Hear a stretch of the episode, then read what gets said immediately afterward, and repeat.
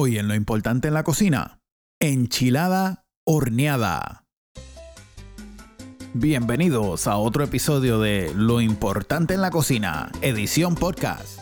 Ven con nosotros en un viaje culinario donde nuestro destino es una comida sabrosa y en el camino encontrarás lo importante en la cocina. Comenzamos. Un plato perfecto para la semana, cuando sales del trabajo no tienes mucho tiempo, pero todavía tienes que darle de comer a la familia. Enchiladas horneadas es tremenda opción. Y esta es la lista de ingredientes. Vamos a comenzar con una libra de carne molida. Carne molida puede ser de res, puede ser de pavo, puede ser cerdo, ah, y puede ser pollo también, sabrosísimo. Si compras carne de res, trata de que sea no más de 10 a 15% grasa. Asegúrate de tener por lo menos dos cucharadas de aceite de oliva. Entonces, vas a necesitar una cebolla. De pequeña a mediana está bien. Una cebolla amarilla sería perfecto. Pudiera ser hasta blanca, pero evita la cebolla eh, lila porque sería muy fuerte para este plato. Entonces, necesitas dos tazas de chunky salsa. Esa es la salsa mexicana que la tienen donde tienen las papitas y cosas así. Bien. Encima de eso vas a necesitar un cuarto de taza más o menos de Italian dressing. Ese es el aderezo italiano. Vas a necesitar 6 tortillas de esas medianas como de 8 pulgadas. Pueden ser las tortillas regulares, sabrosísimas. Pero si así lo deseas, puedes escoger las, eh, las tortillas que son gluten free las que son bajas en, carbohidratos o pueden ser eh, las de whole wheat. Entonces, necesitas una taza de sour cream. Yo te recomendaría que fuera sour cream regular. Pero también puedes escoger el sour cream que es light, que eh, tiene que es bajo en grasa, ¿ok?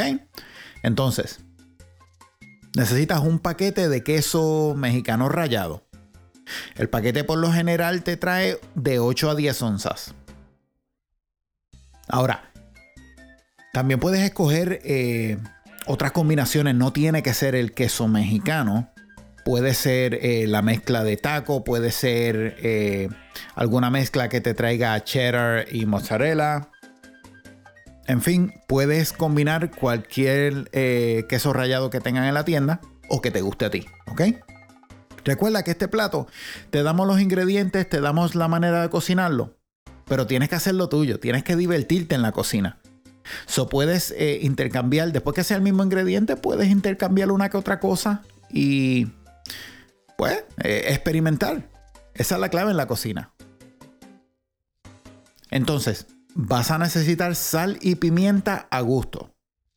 Recuerda que la sal que yo siempre recomiendo es la kosher, que es un poco más gruesa y por ende es más fácil uno controlar la cantidad. No queremos que el plato quede salado, siempre le puedes echar un poco más de sal al final, pero nunca le puedes quitar si queda muy salado. Y la pimienta, siempre recomiendo pimienta fresca.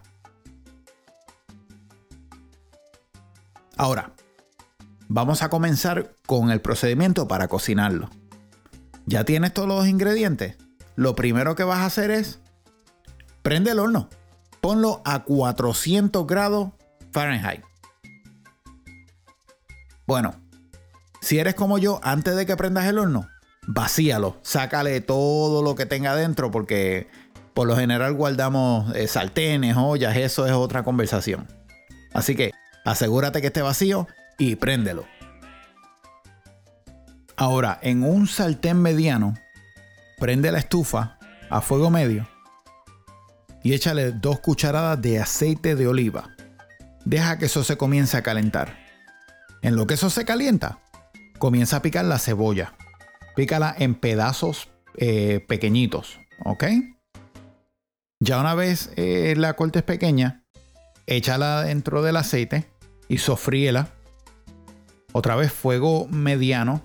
No debe ser eh, tan caliente que se esté, esté brincando la, la, cebolla dentro del aceite, sino debes escuchar eh, que el aceite la está cocinando, pero nada, nada violento. Si se te está poniendo eh, eh, brown alrededor de, de las orillitas la, la, cebolla, está muy caliente. Tienes que bajarlo. ¿Ok? Porque la idea no es quemar la cebolla, sino sofreírla un poco para extraerle un poco del sabor.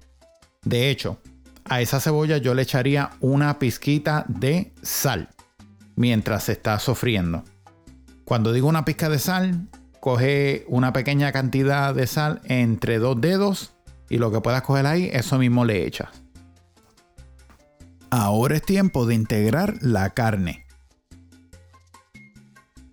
Así que echa la libra de carne con la cebolla, moviéndola constantemente hasta que se cocine.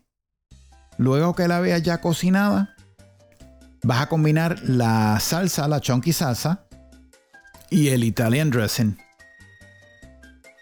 Ahora, en un molde, ya sea de cerámica o de metal, puede ser uno de esos Corningware o puede ser uno, uno de esos de metal que, que utilizas como para hacer pan o algo así. Ahora es que se pone divertido. En ese molde vas a comenzar poniendo una tortilla. Encima de eso le pones carne, le pones de sour cream y le pones queso. Le pones otra tortilla por encima y repites carne, sour cream y queso. Y así sucesivamente estilo lasaña. Entonces, cuando termines la última capa, debería terminar con queso arriba también. Cúbrela con papel de aluminio y ponla en el horno de 25 a 30 minutos como mucho. Ahora lo sacas del horno y permites que descanse más o menos de 5 a 10 minutos esto le da una oportunidad a los sabores que se conozcan bien y se vayan alineando.